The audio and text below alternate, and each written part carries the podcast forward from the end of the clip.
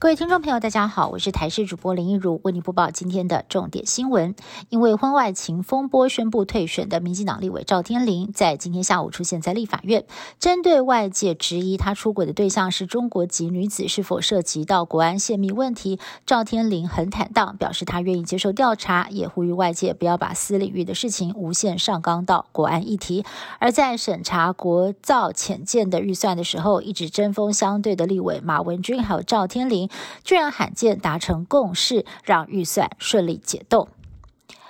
曾经指导过《悲情城市》《童年往事》等。多部经典电影的知名导演侯孝贤获奖无数，二零二零年更获颁金马奖终身成就奖。但是最近外媒报道，侯导罹患了失智症，也不会再拍电影了。对此，今天家属发出声明，证实侯导罹患的是阿兹海默症，目前回归家庭生活，安心休养。但之前筹拍的电影没有办法再继续执行了，尽管遗憾，不过相信他对电影的态度、精神会被战友还有影迷们留。留存下来。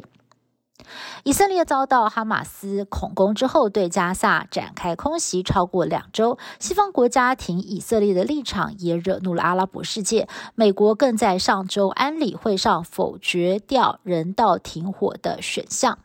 不过呢，随着死伤攀升，美方的态度软化，包括了国务卿布林肯，还有白宫国安会发言人科比，都提出要求以色列人道暂时停火的可能性。在西方还有阿拉伯国家都具有影响力的约旦王后拉尼亚痛斥西方对以巴采取双重标准，而马来西亚总理安华更亲自出席挺巴集会，痛批以军野蛮，炮火全开。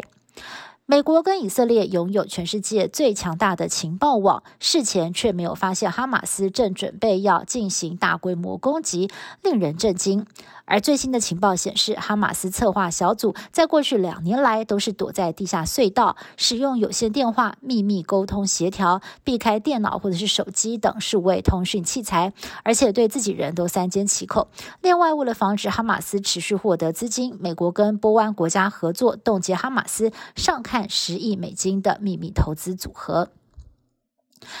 加萨的哈马斯组织在当地时间二十三号深夜释放了两名以色列人质，获释的是两位老妇人，一位年龄八十五岁，另外一位七十九岁。其中八十五岁的老妇人公开受访，表示自己就像是从地狱走一回。不过被关押在加萨地道这段期间，哈马斯对待人质的态度非常礼遇，吃的喝的都跟哈马斯一样，环境非常干净，医护也常常探视，可说是颠覆了外界的想象。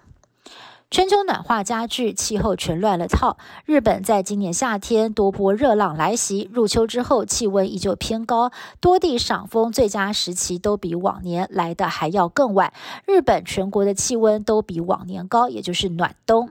而气象专家就示警了：如果暖化加剧，春天跟秋天将会逐渐的缩短，未来一年四季可能只变成只剩下夏冬两季了。以上新闻是由台新闻部制作，感谢您的收听。更多新闻内容，请您持续锁定台视各界新闻以及台视新闻 YouTube 频道。